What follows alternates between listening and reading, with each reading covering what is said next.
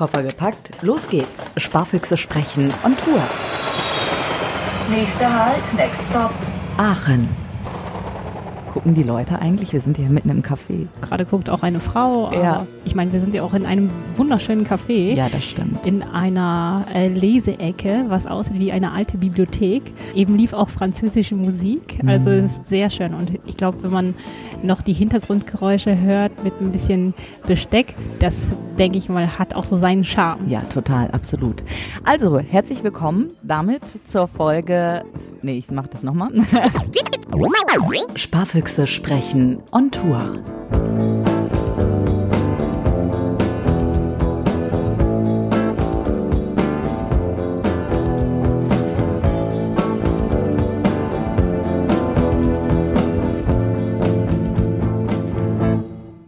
Herzlich willkommen zu den Sparfüchsen. Ihr seid wieder mit dabei on Tour.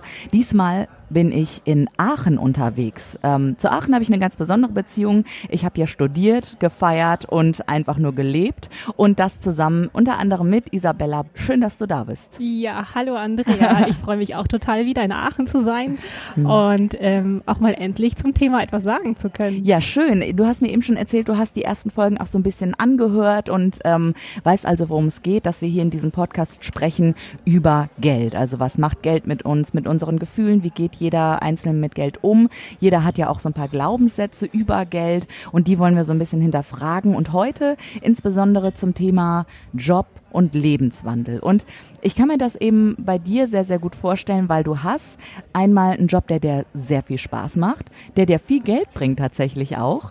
Ähm, du bist jemand aus meiner Sicht, der, ich sage mal so liebevoll, die Finger nach innen stehen hat. Ne? Also du äh, guckst schon einfach sehr auf, aufs Geld auch. Und erreichst damit aber auch etwas. Nämlich, du hast äh, zum Beispiel schon ein Haus hier gekauft, können wir das so sagen? Also Ja, möchtest du offen auch darüber ganz offen sprechen? Ja. Ja, und du hast erst einen äh, geisteswissenschaftlichen Studiengang mit mir zusammen studiert, abgeschlossen und hast dich dann entschieden, ähm, einen IT-Wirtschaftsstudiengang zu machen. Ist das so richtig? Ja, das war Wirtschaftsinformatik. Wirtschaftsinformatik tatsächlich, genau. Also ganz verschiedene Punkte. Und neuerdings kommt jetzt hinzu, du hast dir einen kleinen Traum erfüllt. Kann man sagen, vielleicht erzählst du einfach selber, was du da, Ja. was du da ausgebüxt hast. Ja, genau. Und zwar, ich wollte ja nach dem Abi eigentlich ähm, nicht in die Geisteswissenschaft einsteigen oder in die IT, sondern ich wollte eigentlich zur Polizei. Weil ich ja sehr gerne mich äh, körperlich betätige und ähm, eigentlich wollte ich in die Fitnessbranche gehen. Und weil ich ja sehr gerne Sport mache, äh, war da halt die erste Adresse die Polizei. Äh, leider hat das nicht geklappt, weil, keine Ahnung, sie wollten gerade keine neuen aufnehmen und deswegen ähm, bin ich durch die äh, Augenarztprüfung äh, auf. durchgefallen. Ja, Das gibt's nicht. aber ähm, es ist gut so, wie es gekommen ist. Ja. Und es ist auch gut so, dass ich nach dem, nach dem geisteswissenschaftlichen Studium keinen Job bekommen habe, weil sonst wäre ich nicht da, wo ich heute bin. Ja, du hattest aber ein bisschen zu kämpfen danach tatsächlich, ne? Also Ja. ähm, du hast dich überall beworben und irgendwie hat's nicht so richtig funktionieren wollen. Wann war der Punkt bei dir erreicht, dass du gesagt hast, so und jetzt Tabula Rasa und ich mache jetzt was anderes, womit ich auch Geld verdienen kann? Genau. Ich habe 120 Bewerbungen geschrieben Was? nach dem Abschluss der RWTH Aachen. Und das war aber gerade 2008. Also das heißt, wir hatten mehrere Faktoren. Wir hatten eine Wirtschaftskrise. Ähm, es war gerade so diese Umbruchstimmung mit Bachelor, Master und Diplomanten. Das heißt, die Unternehmen, wo ich hin wollte, ähm, die waren sich sehr unsicher, was ein Bachelor überhaupt machen kann. Und die haben tatsächlich dann ähm, ja jemanden eingestellt, der das Gleiche studiert hat, nur ähm, als Diplom-Studiengang. Das heißt, der Bachelor war damals noch so ein Ausschlusskriterium. Ja, mehr oder Das weniger. ist ja abgefahren. Ja, Kann man sich heute gar nicht mehr vorstellen, so 2019. äh, Ja, richtig, ja. genau. Und auf jeden Fall, ähm, dann hat es dann natürlich irgendwann gereicht. Ich war dann neun Monate arbeitslos und das ist, wollte ich halt einfach nicht. Und deswegen habe ich gesagt, okay, so liebe Wirtschaft, ich studiere jetzt etwas, wo ihr zu mir kommt und nicht, wo ich zu euch mich bewerben muss und quasi betteln muss um einen Job. Und das kam dann auch so. Ich habe nämlich Wirtschaftsinformatik studiert im zweiten Studiengang und dieses Studium habe ich dann auch abgeschlossen. Und, Und du hast ja schon während des Studiums auch gearbeitet in einem Richtig. Betrieb. Das heißt, du hattest eine sehr praktische Nähe, was dir bei den Geisteswissenschaften vielleicht auch gefehlt hat so ein bisschen? Äh, ja, definitiv. Also dadurch, dass es ja auch hier in Aachen eine Universität ist, hat mir der Praxisbezug extrem gefehlt. Und ähm, da habe ich mich auch äh, entschieden, an einer Fachhochschule zu studieren mhm. und nicht wieder an einer Uni, wo ich halt auch die Gelegenheit dazu gehabt hätte. Aber ich habe mich ganz bewusst für die Fachhochschule entschieden, Spannend. um diesen Praxisbezug zu haben. Ja, ja und ähm, im ersten Semester habe ich dann auch direkt angefangen, in der großen, weiten SAP-Welt dann zu arbeiten. In einer großen Männerwelt, auch muss man oh, ganz ja. klar sagen. Mein erster Tag in der IT-Beratung war folgender, dass es äh, eine Abendveranstaltung war und ich kam dann halt in diese Location als einzigste Frau. Und ich war damals, ich glaube, 24 oder 25 und um mich herum 30 Männer. Meine das heißt, die komplette Mannschaft des äh, IT-Projektes. Und ähm, ich habe mir zuerst gedacht, ich bin hier im falschen Film. Ähm, was wird das hier? Warum bin ich die einzigste Frau? Mhm. Und ähm, vor allem waren sie natürlich auch alle sehr begeistert von mir und haben sich alle sehr interessiert mit meiner Person. Und das war natürlich alles so ein bisschen, ich kam mir vor wie auf dem Prüfstand, aber... Wie auf dem Podest auch so ein bisschen, Wie auf ne? dem Podest, richtig. Mhm. Aber daran muss man sich gewöhnen. Und ähm, mittlerweile ist es aber ein Spiel, beziehungsweise es gehört zum Job dazu. Man kann natürlich auch seine Vorzüge als Frau ähm, mit reinbringen in den Job und ähm, man kann sie auch richtig anwenden, um davon noch einen Profit ja, draus zu schlagen. Mhm. Was mal, äh, würde ich gerne mal äh, ganz genau wissen, welche Vorzüge meinst du da? Sind das so Soft Skills? Sind das vermittlerische Tätigkeiten? Sind das auch deine Reize? Muss ich ja auch mal ganz offen fragen. Alles. Ach. Also das okay. sind sowohl die Reize als mhm. auch diese andere Atmosphäre, die man in ein IT-Projekt überhaupt mitbringt. Ja. Ähm, die Männer werden dann etwas weicher, mhm. es wird anders gesprochen und man muss wirklich sagen, in der IT werden auch krasse Witze gemacht. Mhm. Ähm, Sexistische Witze? Ja, natürlich. Mhm. Also das ist nach wie vor ein Thema, brandaktuell 2019, trotz der MeToo-Debatte. Mhm. Und äh, klar, manche Männer sind natürlich sehr verständnisvoll, beziehungsweise ähm, das ist jetzt nicht männerbezogen, sondern menschenbezogen, ja, ja. dass sich Menschen ähm, mit dem Thema auseinandersetzen und dass sie sich dessen bewusst sind. Aber es gibt natürlich nach wie vor die total Unbekümmerten, die ähm, ja Witze machen. Hauptsache, sie sind im Mittelpunkt und sie machen jetzt erstmal den Witz.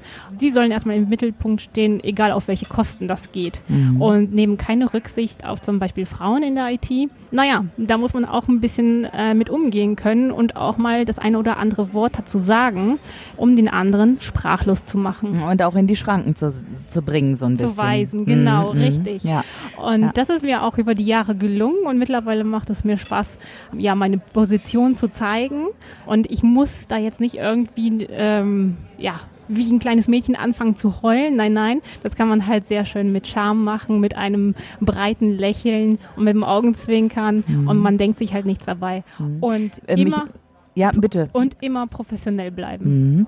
Ähm, das heißt, die Emotionen nicht einen überrollen lassen, ne? Mit äh, professionell bleiben, meinst du das? Richtig, ja. genau. Okay. Da gab es ja auch jetzt in den letzten Wochen äh, diverse Situationen, wo man hätte einfach ausrasten können, mhm. äh, wo auch der Gegenüber ja schon fast ausgerastet ist, aber ähm, ja, in der Position, beziehungsweise generell in der IT-Beratung, es gibt nichts Besseres als Keep cool and professional. wie, wie handhabst du deine Gehaltsverhandlungen zum Beispiel in einer männerdominierten Arbeitsumgebung, sage ich jetzt einfach mal so? Also ähm, gehst du ganz bewusst und ganz selbstbewusst auf deinen Vorgesetzten zu. Du hast ja auch einen Jobwechsel hinter dir, unter anderem wegen des Geldes. Vielleicht erzählst ja. du da einfach mal so ein bisschen. Ja, genau. Ich war fünf Jahre vorher in einer anderen IT-Beratung und der Chef wollte immer mehr von mir haben, äh, immer mehr Leistung zum mehr oder weniger gleichbleibenden Preis bis ich dann gesagt habe, okay, mehr Leistung, mehr Verantwortung bedeutet auch mehr Geld im Portemonnaie. Ja.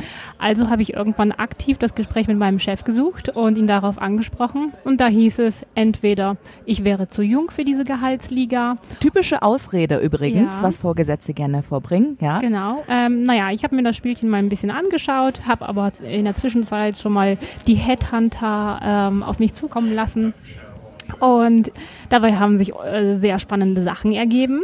Also ist es dann halt herausgekommen, dass ich auf dem Markt viel mehr wert war, als mir das mein tatsächlicher, äh, das tatsächliche Gehalt dann gezeigt hat beim aktuellen ja. Chef. Und dein Chef hat dich ja dadurch bewusst klein gehalten, denn Chefs wissen natürlich um die Gehälter, um die Leistungen auch. Und er hat dich quasi im Preis gedrückt, ja. Natürlich. Und hat das aber dir so verkauft, als wäre das ganz normal. Und das passiert übrigens ganz vielen Frauen. Mir ist sowas ähnliches, um mal eine kurze Story auch von mir eben reinzubringen, ähm, was ähnliches passiert. Da wurde mein Vertrag einfach nicht verlängert. Ich habe immer wieder nachgehakt, was ist da los? Ja, ja, der wird schon verlängert. Ich sage, ja, aber wir müssen auch über die Konditionen sprechen. Und zwei Wochen vor Vertragsauslaufen ähm, habe ich dann eben auch eine Zusage von einem anderen Job bekommen, weil ich habe das ähnlich wie du gemacht, parallel einfach geschaut und dachte mir, let me, let me am Zuckerli, äh, ich muss jetzt meine Schafe ins Trockene bringen und habe dann meinen Chef vor veränderte Tatsachen gestellt, habe gesagt, übrigens, ähm, ich sage es ja schon mal mündlich, du wirst heute Nachmittag meine Kündigung schriftlich auf dem Schreibtisch haben. Was, warum? Ich ihm auch gesagt, ja hier Gehalt und, und so weiter. Ja, hättest du was gesagt, wir hätten da ja preislich was machen können. Ich sage, nee, ähm, ich habe mehrfach das gesagt und jetzt ist das Kind in den Brunnen gefallen, dass du mir jetzt ankommst mit, wir hätten noch eine Gehaltsstufe höher oder zwei, drei, wir wollen dich unbedingt halten. Das ist zu spät.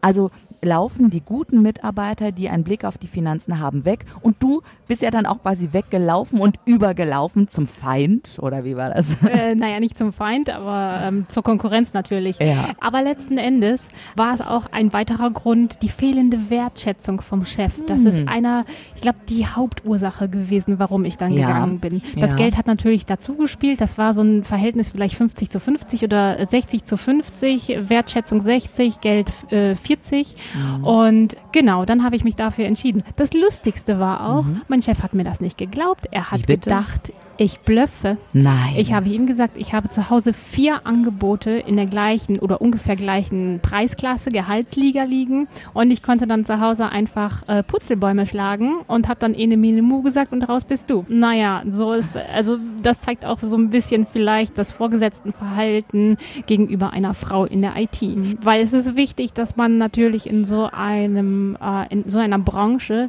Menschen gleich behandelt. Und das ist auch ein Thema, Gleichbehandlung bei den Gehältern zwischen mhm. Frau und Mann. Mhm. Wobei ich dir ganz ehrlich sage, mhm. ich äh, trotz, obwohl ich gewechselt habe und obwohl es mir so gut geht in der Firma, ich wette mit dir, dass ich immer noch nicht genauso viel verdiene wie ja. jemand, der gleichgestellt ist ja. mit meiner Position. Das äh, sagt übrigens auch die Statistik. Also ähm, ihr kennt ihn vielleicht oder auch nicht, den Equal Pay Day, der ist irgendwann im März und das bedeutet nichts anderes als äh, bis zu diesem Tag des Jahres arbeiten Frauen sozusagen umsonst. Ja, und erst dann fangen sie an, wie Männer zu verdienen, denn es ist immer noch so, dass es einen Gender Gap gibt. Um die 20 Prozent liegt das tatsächlich, dass Frauen weniger verdienen. Das bedeutet nicht immer, dass ihr am Ende des Monats 20 Prozent weniger auf dem Konto habt, sondern das bedeutet zum Beispiel, dass ihr insgesamt aufs Leben betrachtet weniger verdient, weil ihr Babypausen macht als Frau, weil ihr weniger in die Rentenkasse einzahlt und und und. Da kommen diverse Aspekte, fließen da eben mit rein. Und grundsätzlich in der Bezahlung ist es tatsächlich so, dass Frauen auch einfach weniger verhandeln rund um ihr Gehalt. Wobei das ja, du bist da ja eine ähm, Ausnahme, weiß ich gar nicht. Ich weiß es auch nicht. Also ich würde auch eher sagen, ich bin im alltäglichen Beruf ziemlich tough drauf. Mhm. Ähm, aber ich glaube, selbst bei der Gehaltsverhandlung habe ich so viel Respekt vor meinem Chef, dass ich mir dann wirklich sehr viel Gedanken mache, was, äh, was verlange ich, wie gehe ich damit um. Also beim letzten Mal, gut, ich habe ja äh, meinen Job gewechselt, war dann noch nicht so lange, das war das erste Gehaltsgespräch, da habe ich mich einfach drauf eingelassen, was passiert hier eigentlich. Mhm. Und dann ähm, hat mein Chef meine Leistung von selbst anerkannt und mhm. hat mir selbst eine Gehaltserhöhung gegeben, wow. die meine übertroffen hat, also meine Vorstellung übertroffen hat. Guck dir das mal an, du. Das war Wahnsinn. Und die nächste Gehaltsverhandlung steht an. Die Nummer, die ich quasi in, im Unternehmen darstelle, stellt sich halt heraus, ich muss eigentlich nochmal eine ganz andere Nummer fordern. Und mhm. das werde ich auch diesmal. Super. Ähm, kurzer Tipp noch, wenn ihr in Gehaltsverhandlungen geht mit eurem Chef, und ich spreche da jetzt ganz bewusst nicht nur die Frauen, sondern auch die Männer an, schreibt doch einfach mal runter im Joballtag, was euch auffällt, was gut gelingt bei euch. Und da gehören auch so Sachen zu wie, ihr ähm, könnt erreichen, dass das gesamte Team am Tisch zusammenkommt und ihr über ein Problem sprecht und am Ende mit einer Lösung konstruktiv rausgeht. Das gehört auch zu einem positiven Soft Skill, was man gar nicht so am Schirm hat, weil viele denken, das, es ist doch ganz normal, dass ich sowas kann. Nein, das ist nicht normal. Also schreibt euch diese Dinge auf, was gut gelaufen ist. So habt ihr einen, einen Zettel sozusagen ähm, auch vor Augen, wenn ihr in eine Gehaltsverhandlung geht und könnt sagen, das und das und das ist gut gelaufen und könnt ganz anders argumentieren, wenn er nämlich fragt und mit diesen Totschlagargumenten kommt, wie du bist zu jung für diese Gehaltsklasse, ist ein Klassiker. Was gibt's noch? Äh, Im Moment wollen alle mehr Geld haben. Das ist auch so ein Standardspruch. Es gibt diese Standardsprüche einfach und da könnt ihr entgegenwirken. Außerdem wichtig, äh, wenn ihr in das Gespräch reingeht, Framing nennt man das genau. Also rahmt das Gespräch ein mit einem positiven Gefühl, ja. Geht rein positiv in das Gespräch, geht raus positiv in das Gespräch und das, was in der Mitte passiert, das machen Chefs gerne, wenn es übrigens um Kündigungen geht, ja, dieses Framing. Ähm, aber das könnt ihr natürlich auch anwenden, wenn ihr in Gehaltsverhandlungen eben geht. Und jeder äh, dritte Arbeitnehmer tatsächlich hat schon innerlich gekündigt für sich, jeder Angestellte. Also überlegt gut, ähm, bevor ihr innerlich kündigt und einfach nur 0815 Arbeit macht, was könnt ihr an, ihrer, an eurer jetzigen Situation verändern? Und dazu gehört eben, wie Isa gerade gesagt hat, das Geld und eine bestimmte Wertschätzung. Und Isa, ich möchte mal einen kurzen Cut machen, einen kurzen Schwenk machen, weil du hast dein, dein, deine Liebe zu den Bergen und deine Liebe zum Sport in den Beruf einfließen lassen und hast deinen Beruf, den du ja sehr liebst als IT-Beraterin, ein bisschen hinten angeschoben. Ja, da wollte ich jetzt gerade auch äh, nach deinem äh, Satz eigentlich äh, rüberschwenken. Ja, und zwar kommen wir zurück zu dem Thema, was du eigentlich angesprochen hast, Ja. dass ich mir eigentlich einen Traum verwirklicht ja, habe. stimmt. Weil wir so, sind ein bisschen abgeschoben. so sind wir abgedriftet. Genau. Ursprünglicher Traum, Sport. Ich wollte irgendwas immer mit einer Trainerin machen und letztes Jahr habe ich damit angefangen, beziehungsweise eine Zusatzqualifikation zu machen, also im Sportbereich. Sprich, ich habe eine Trainerlizenz gemacht für ein hochintensives Intervalltraining. Bin dann am gleichen Tag, wo ich diese Lizenz gemacht habe, auch direkt zum nächsten Fitnessstudio gefahren und habe dann gesagt, total verschwitzt, Augenringe unter den Augen und habe dann gesagt, äh, ich bin zwar fertig, aber habt ihr nicht Lust, so einen Kurs zu etablieren? Also du hast die Power, die Energie irgendwie, hast du direkt umgesetzt. Auch Ja, ein genau. super Spartipp übrigens, um auch äh, effektiv zu sein. Wenn ihr den Gedanken habt, direkt machen, machen, machen, so wie du, Isa. Und Ja. dann hast du diesen Kurs dann auch bekommen, oder was? Den Kurs habe ich natürlich sofort bekommen, weil das war totaler gibt's Zufall. nicht. Da meinte der äh, Fitnessstudio-Besitzer, du kommst wie gerufen, wie ein Engel vom Himmel gefallen, weil genau so einen Kurs brauchen wir Schön, hier. ja. So, dann hat das natürlich direkt geklappt mit dem Kurs und parallel dazu habe ich mich in meinem ähm, Heimatsportverein, in dem ich früher als Kind und Jugendliche Mitglied war, habe ich mich jetzt auch ehrenamtlich engagiert Mhm. und zwar als Trainerin, indem ich auch einmal die Woche diesen Kurs anbieten kann. Mhm. Und das macht mir ultra viel Spaß, weil es natürlich auch ein Ausgleich ist zu meinem Job, äh, mich irgendwo auch ja in geregelte Bahnen lenkt, um nicht im Job zu versauern und zuzunehmen. Ja, so ist es, diese IT-Gemeinde. sondern dass man natürlich äh, körperlich fit bleibt und sich so, äh, ja, beziehungsweise eine gewisse Kontinuität hat und sich einen regelmäßigen Termin schafft. Weil Ja. bei uns in der IT-Beratungsbranche ist es halt so, es ist total schwierig, ein Vereinsleben zu haben, weil du bist, mal bist du eine Woche zu Hause oder mal bist du jeden Tag unterwegs.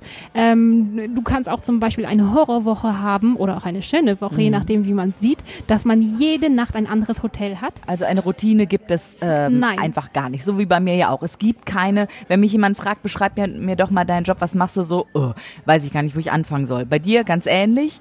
Du bist immer mal hier, mal da. In Hamburg viel, du fährst sehr viel Auto auch Ja. und äh, bist von A nach B. Ich fahre im du? Jahr 40 bis 60.000 Kilometer. Das war übrigens aber auch ein Grund, weil ich auch, ähm, ja, mein Sinn für Autos, der war schon früh gegeben. Ja. Also ich war schon mit 16 war ich Tuning begeistert. Und damit in der Zeitung auch. in der Zeitung war ich damit auch tiefer, schneller, breiter. um wieder mal zu, zum Sport zu schwenken sozusagen, Ja. weil wir driften uns ab, das Gerät explodiert und wir haben eine zweistündige Folge. Ja, hätte ich auch nichts gegen. Hätte ich auch nichts dagegen. Ich meine, wir gucken mal, wo Ja. uns diese Reise Reise hinführt.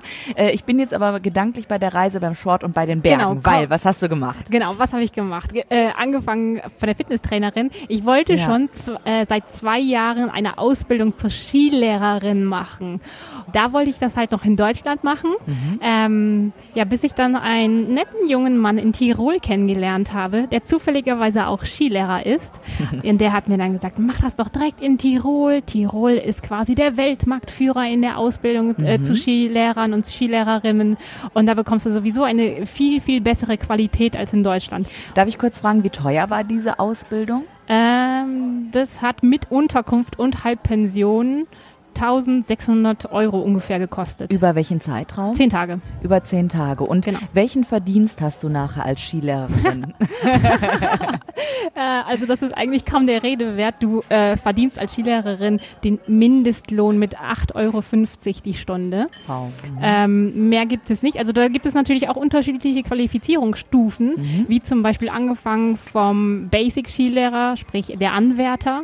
Dann kannst du nochmal ein Upgrade machen zum Landesskilehrer Skilehrer und später mhm. dann auch zum staatlich geprüften Skilehrer. Okay. In Deutschland, wie heißt das? Du hattest es eben gesagt, D SV, ähm, Deutscher Skiverband. Deutscher Skiverband oder genau. DSLV, Deutscher okay. Skilehrerverband. Das weißt du, was mir gerade auffällt, Isa? Entschuldige bitte, ich habe hier in diesem Café in Aachen, in diesem wunderschönen Café, wir sitzen hier in dieser Bücherecke, habe ich die ganze Zeit meinen Koffer auf. Mit der dreckigen Unterwäsche. Mit der dreckigen Unterwäsche, die da rausguckt, so ungefähr, genau. Ich habe jetzt mal eben diesen Koffer äh, zugemacht. So, also wer, wen es interessiert, DSV packe ich euch in die Show Notes, könnt ihr mal gucken. Ihr verdient nicht die Welt, aber was ihr dafür bekommt, sind du hast eben wunderschöne Momente. Geschichten erzählt, genau, genau. wo du einem, äh, einem Kind das Skifahren beigebracht hast, ein kleiner Grumpy, ja, der gar nicht erst Skifahren wollte, ja. der nachher einen Pokal gewonnen hat und mit diesem Pokal im Bett geschlafen hat, weil er so stolz wie Bolle war. Richtig. Also solche Momente bekommst du dadurch geschenkt. Die sind einfach unbezahlbar. Also das Geld spielt da überhaupt gar keine Rolle.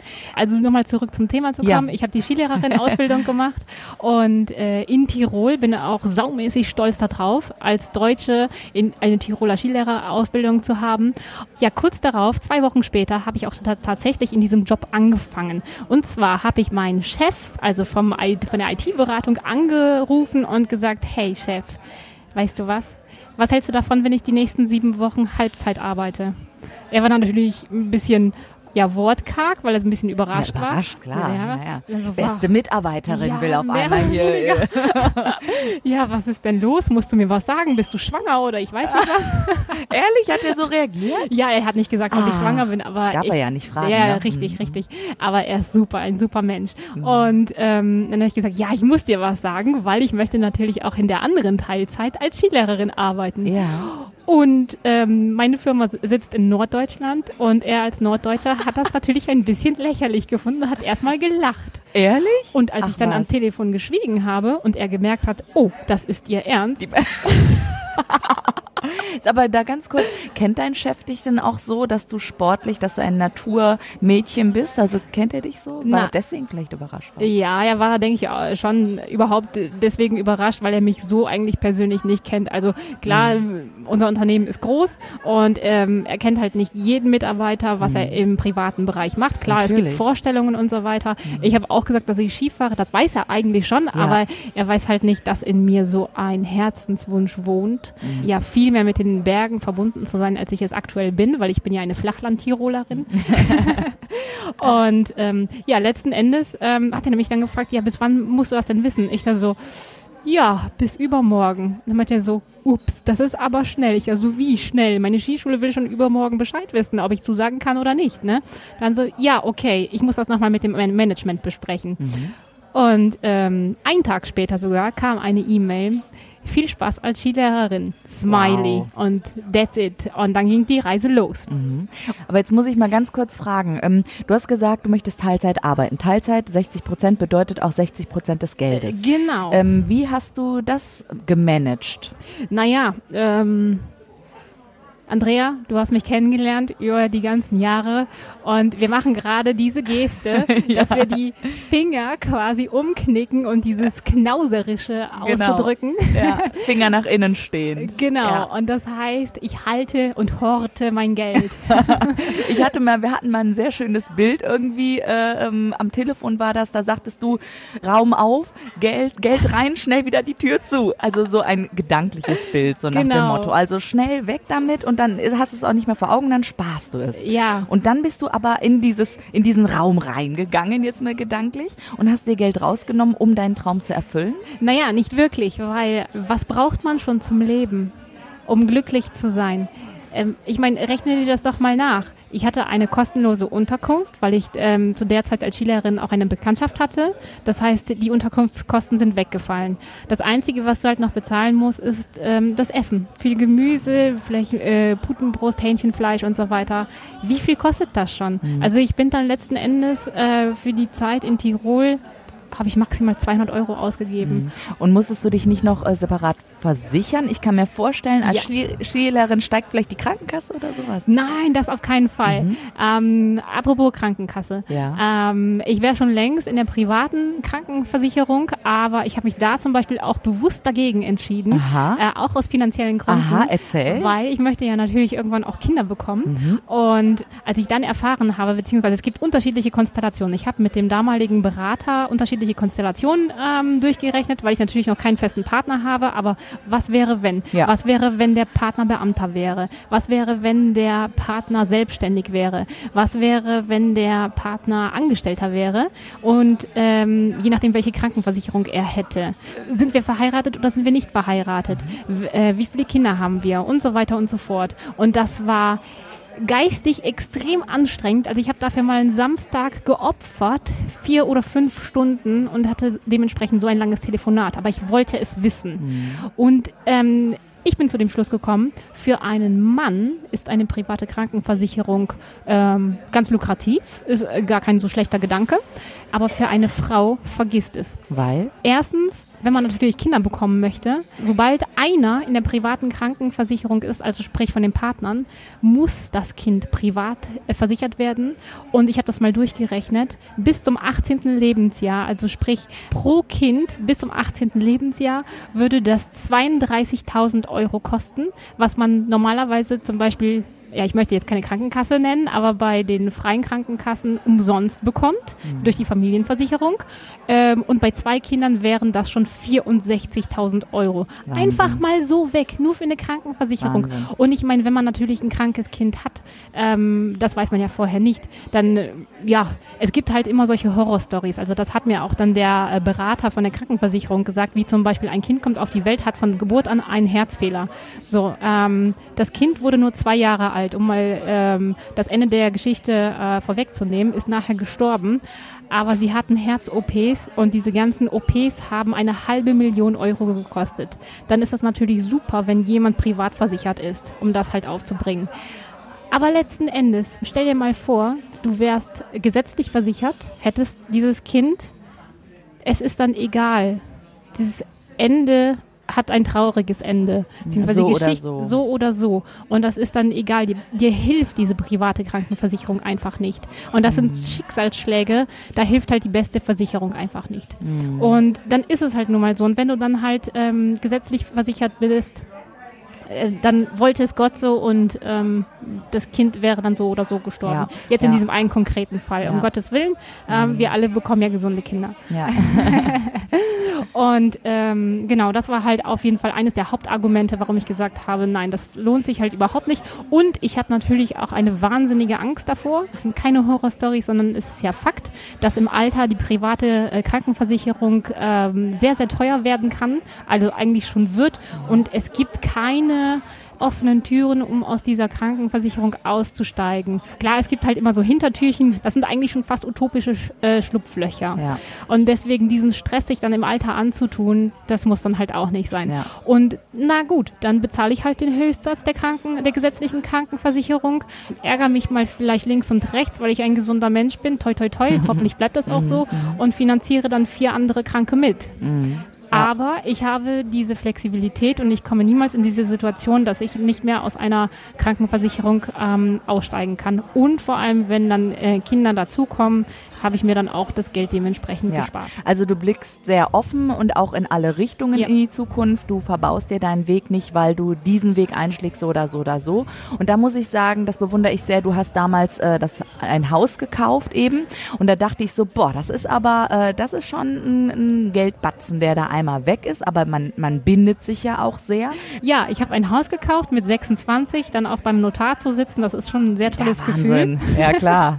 Ähm, aber ich muss dazu sagen, äh, ich war im ersten Jahr sehr ängstlich, weil ich nicht wusste, was kommt auf mich zu. Vor allem hatte ich auch im ersten Jahr einen Wasserschaden, Versicherung ging in die Höhe und ich weiß nicht was alles. Denn dann habe ich gedacht, wie ist dann die berufliche Situation? Ich war dann mehr oder weniger Berufsstarterin und ähm, ja, ich wohne halt auf dem Land und bei uns ist es halt ganz extrem, ähm, die ganzen Familien, sprich junge Paare mit Kindern fangen an zu bauen und ähm, man sieht halt oftmals, ich möchte keinem was unterstellen, aber dass halt viele Frauen dann auch ja aussteigen oder Aus dem Job. aus dem Job oder gar nicht großartig gearbeitet haben und natürlich einen tollen Mann haben oder die Eltern, die sehr viel mitfinanzieren. Und dann denke ich mir so, ja, die haben es gut, weil die haben noch Unterstützung. Und ich habe das komplett alleine gemacht. Ich kenne aber auch äh, einige Fälle, wo alleinstehende Frauen das ähm, selbst gemacht haben und die auch eine äh, finanzielle Bürde auf sich genommen haben in diesem Alter. Also das findet mehr und mehr ähm, Schön, schön zu hören. dass- Anhängerinnen. Ja, äh, Anhängerinnen, genau. Und woher hattest du überhaupt das Startkapital, das zu machen? Und wie managst du dein Geld? Hast du das auf dem Tagesgeldkonto? Machst du in Aktien? Äh, wa was ist bei dir los? Ja, also das Startkapital für das Haus. Ähm, ich habe einen Teil von meinen Eltern bekommen, weil es da äh, auch nochmal eine Auflösung gegeben hat von einer äh, Rentenvorsorge. Ähm, das war aber nur ein kleiner Teil. Ähm, also das heißt, die ganzen Nebenkosten, Gebühren, laufenden Kosten, Notargebühren und so weiter, die kamen alle halt aus meiner Tasche. Und ähm, dann wurde Wie hoch war das? Wie teuer war das? Ich glaube, die Nebenkosten äh, waren So um die 20.000 äh, würde ich ja, jetzt mal 15, schätzen. 15 bis 20.000 ungefähr, Ja. genau. Also da muss ich nochmal Ja. in die Akten reingucken. Und die hattest du eben, weil du eben, wir machen nochmal die Geste, die Finger nach innen stehen hattest und gut immer gespart hast, das Geld zusammengehalten hast. Dadurch konntest du dir das verwirklichen. genau. Mhm. Und da habe ich mich ja auch angefangen äh, einzurichten, aber noch in einer Wohnung. Ich hatte nämlich zum, zur gleichen Zeit stimmt. eine Wohnung. Mhm. Ähm, da habe ich Miete bezahlt. Die Miete war nicht sonderlich hoch. Ich glaube, das waren um die 600 Euro warm. Und ähm, aber allein schon diese 600 Euro, die haben mich unheimlich geärgert, weil ich mir gedacht habe, warum muss ich hier noch eine Wohnung abbezahlen? Das Geld, davon hast du einfach nichts. Warum kann ich nicht diese 600 Euro nochmal zusätzlich irgendwo anders investieren? Und äh, parallel dazu hatte ich dann aber auch noch den Kredit laufen. Und das war ja schon eine Doppelbelastung. Ja, Und ich. nach einem Jahr habe ich dann beschlossen, okay, ähm, ich ziehe jetzt um in mein eigenes Haus. Aber so schnell ging das halt nicht, weil dort wohnte halt noch jemand und ähm, deswegen ist das ein bisschen zeitverzögert passiert. Also bist du diejenige, die die Mieter wegen Eigenbedarf raus, rausschmeißt?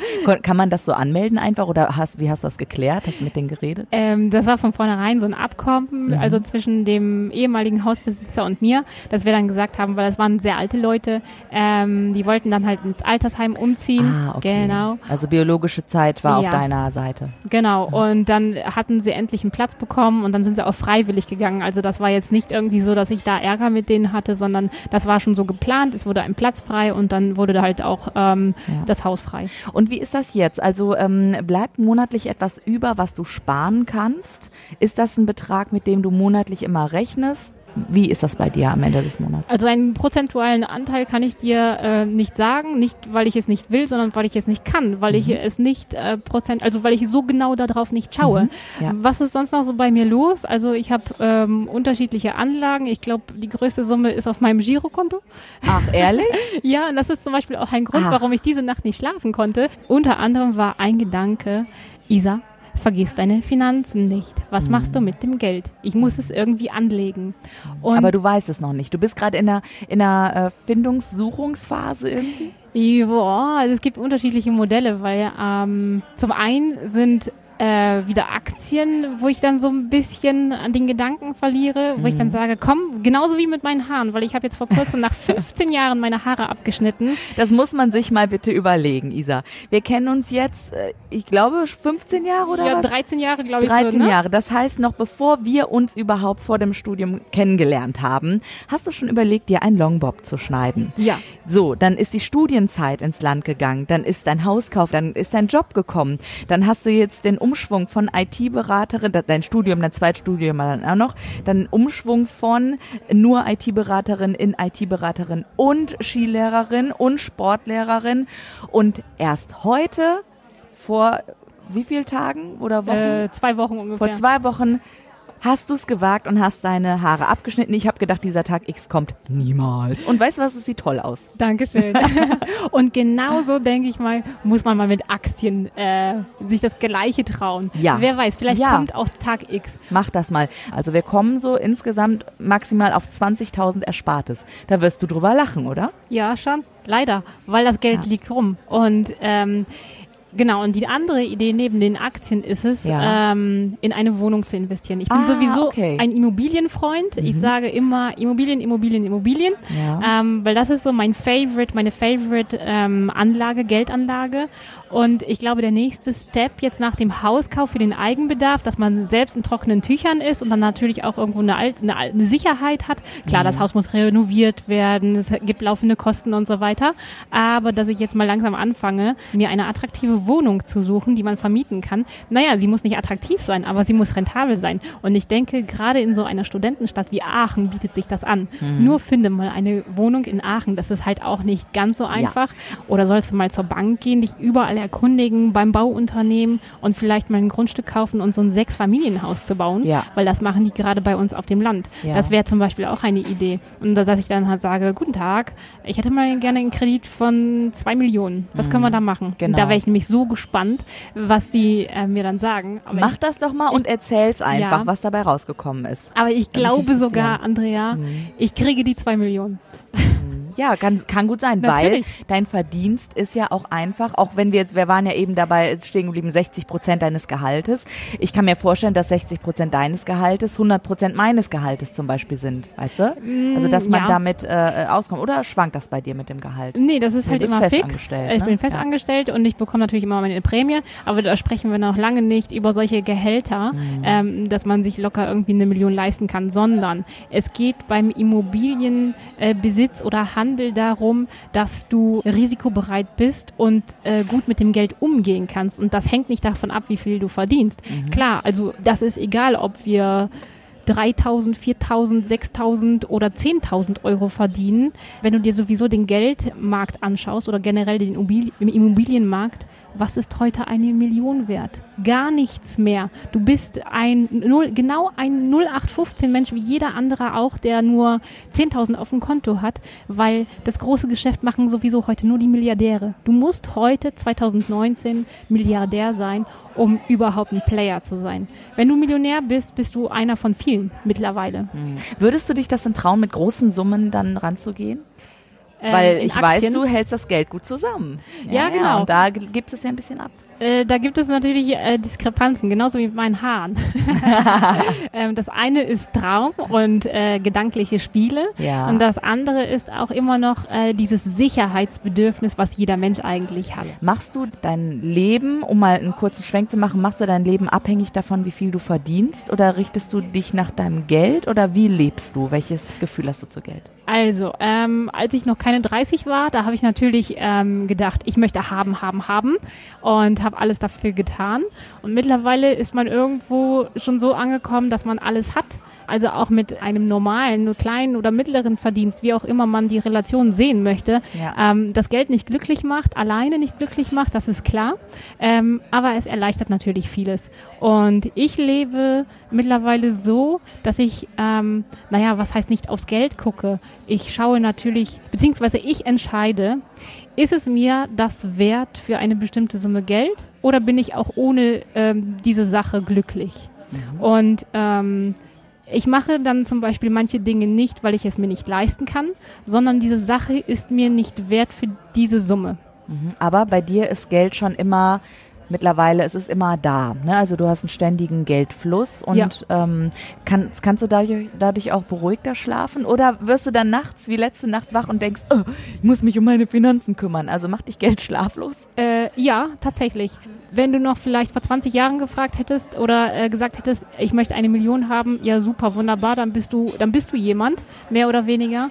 Heute bist du einer von vielen. Und ähm, das ist halt das Ding. Ähm, das Geld verliert an Wert. Und wenn das natürlich rumliegt, ist das nicht schön.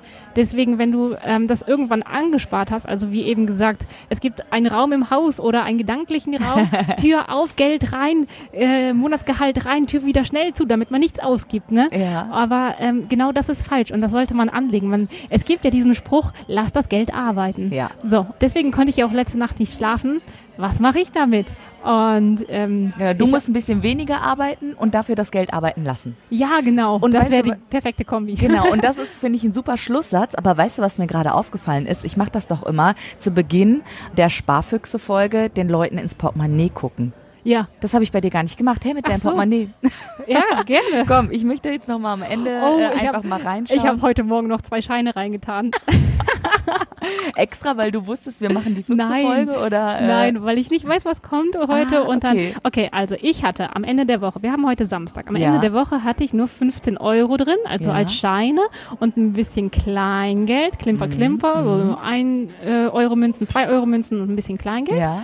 Und, Also hast ähm, du ein Wochenbudget, was du dir ins nein. Portemonnaie packst? Oder Ähm, wie machst du das? Weil du sagst, am Ende der Woche habe ich da noch 5 Euro drin. Die Woche verläuft ja für mich äh, meistens so, dass ich unterwegs bin und dann brauche ich natürlich ein bisschen Bargeld. Ja, ja. Und ich fühle mich halt ganz sicher, wenn, wenn ich natürlich fünf Tage unterwegs bin, dass ich dann 100 Euro im Portemonnaie habe, Ja. weil man weiß halt nie, was kommt. So mache ich das übrigens auch. Also ich habe mir jetzt für eine Woche der Sparfüchse-Tour, habe ich mir sogar 200 Euro abgehoben. Ich wusste aber vorher, am Ende der Woche werden die 200 Euro weg sein. Ich wusste auch, wenn ich mir nur 100 Euro, Euro reintue, dann komme ich auch mit 100 Euro aus, aber auch die sind dann weg tatsächlich. Ist das bei dir auch so? Das Geld ist dann irgendwann einfach weg, egal wie viel drin ist? Mm, Ja, natürlich ist das Geld irgendwann weg, aber nicht unbedingt am Ende der Woche. Ah, okay. Weil es gibt zum Beispiel Tage, da gehe ich natürlich ähm, viel auch mit den Kollegen essen und so weiter. Dann braucht man ja auch ein bisschen Bargeld. Mhm. Ja. Also ich bin generell ein Mensch, ich mag es eher bar zu bezahlen, weil ich dann Ah, sehe, was okay. ich ausgebe. Verstehe. Mhm. Aber es gibt natürlich, das ist ähm, monats- oder Phasen- oder tagesabhängig. Es gibt natürlich auch Phasen, wo ich auch gerne meine Karte zücke Mhm. und das einfach mal vom Konto abbuchen lasse. Dokumentierst du das? Hast du ein Haushaltsbuch? Sehr gutes Thema. Warte, warte, warte, ich gucke dir weiter ins Portemonnaie noch einmal. Ja. Erzähl du gerne und wenn mir was auffällt, schrei ich. ja, und zwar habe ich das eine ganze Zeit lang gemacht, sogar zwei oder drei Jahre lang. Warte mal, das ist ja geil. Wie viel, wie viel Wertbons von den Raststätten hast du denn hier? Ein ich Euro glaube 20. Oh mein Gott. Ich möchte mir davon ein Buch kaufen, weil 20 mal 50 sind 10 Euro. und und sehr das will ich mir gut. mal an einer Tankstelle, an einem Rasthof kaufen. Wow, das Portemonnaie einer IT-Beraterin. Also ganz offensichtlich, du bist ganz viel mit dem Auto unterwegs.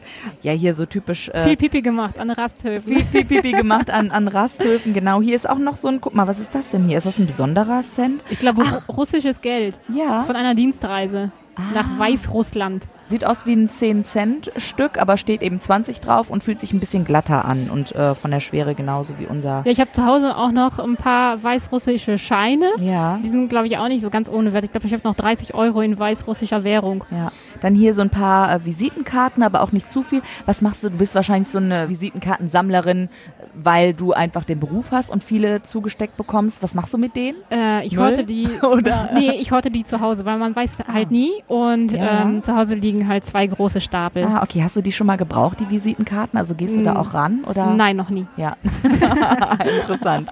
Ach, guck mal, und ganz viele Karten hier von, von äh, der Bank. Äh, hast du mehrere Kreditkarten und warum? Äh, Kreditkarten nicht, aber ich Mhm. habe mehrere Konten, weil ich natürlich ähm, mich im Internet äh, vor Piraterie oder dergleichen schützen möchte. Guter Spartipp nochmal jetzt äh, zum Schluss. Wie kommt's? Erzähl. Ja, wenn ich jetzt zum Beispiel, ich verkaufe zum Beispiel auch meine privat getragenen Sachen gerne bei eBay oder Kleiderkreise, Aha. um auch daraus wieder Geld zu Ach, machen. guck mal an. Weil das sind gut erhaltene Sachen und ähm, ich muss die halt nicht einfach weggeben. Und ähm, ich muss auch ganz ehrlich sagen, ich habe Spaß am Versenden von Paketen. und es tut natürlich meinem Kleiderschrank gut, weil er wird leerer und somit habe ich halt mehr Platz, um neue Sachen zu kaufen. Und man muss ja auch sagen, du gibst auch viel Geld aus für Equipment, was du einfach brauchst, beruflich oh, ja. und sportlich. Sportlich also, vor ja, allem. Ja, genau, auch sowas wie eine Pulsuhr oder sowas, ne? Ja. Also da gibst du gerne für Geld aus. Gen generell Skikleidung. Also ich habe äh, mir diese Saison so viel Skikleidung wie noch nie gekauft. Ich habe mir zwei komplette Outfits gekauft und auch da bin ich so ein Sparfuchs. Das mhm, ist unglaublich, mhm. weil ich habe natürlich diese äh, Skianzüge am Anfang der Saison, also im Dezember, ja. äh, habe ich die entdeckt ja. und ähm, da waren sie mir auch ehrlich gesagt noch zu teuer. Das machst du übrigens häufig. Du ja. beobachtest, wie sich ein Richtig. Preis entwickelt, bei einem Bett bei dir zum Beispiel auch. Das weißt du noch sehr ja, gut. natürlich. Ja, von meinem Boxspringbett. Ja. Äh, das war nämlich auch so. Äh, ich habe den Preis beobachtet. Ich glaube eineinhalb Jahre lang. Wahnsinn. Und dann kam der Tag X, wo dieses Bett im Angebot war und ich bin zum Möbelhaus gefahren und habe mir dieses Bett bestellt, weil das meinen persönlichen Preis äh, erreicht hat, wofür Schön. es mir quasi wert ist, das Geld auch auszugeben. Und ich bin dann nachher in, extrem happy. Ja. Und so war es auch bei der Skikleidung. Okay, bei der Skikleidung spielen dann noch emotionale Werte eine Rolle. das heißt, ich habe auch schon ein bisschen früher zugeschlagen und habe vielleicht ähm, nicht ganz die 50 Prozent weniger bezahlt, die ich bezahlen wollte wollte, sondern halt nur 25 Prozent weniger. Aber ich wollte halt diese Skihose haben, mhm. in Neon Pink natürlich. natürlich. Und dann macht es halt auch mal glücklich. Und jetzt ist sie natürlich noch günstiger, die Skihose. Aber ich ärgere mich nicht drüber, mhm. weil es macht einfach glücklich. Also nicht immer sparen, sondern sich manchmal auch etwas gönnen. Danke Isabella für diese wunderschöne Folge. Es war hoch, hoch spannend, mit dir so ganz offen über Geld zu sprechen. Ich bin Andrea Peters und ich wünsche mir für euch, dass ihr auch aus dieser Folge mitnehmen könnt. Überlegt euch einfach ganz bewusst, wofür ihr euer Geld ausgeben wollt. Wenn ihr es ausgeben wollt, dann freut euch drüber und spart euch nicht zu Tode. Ciao.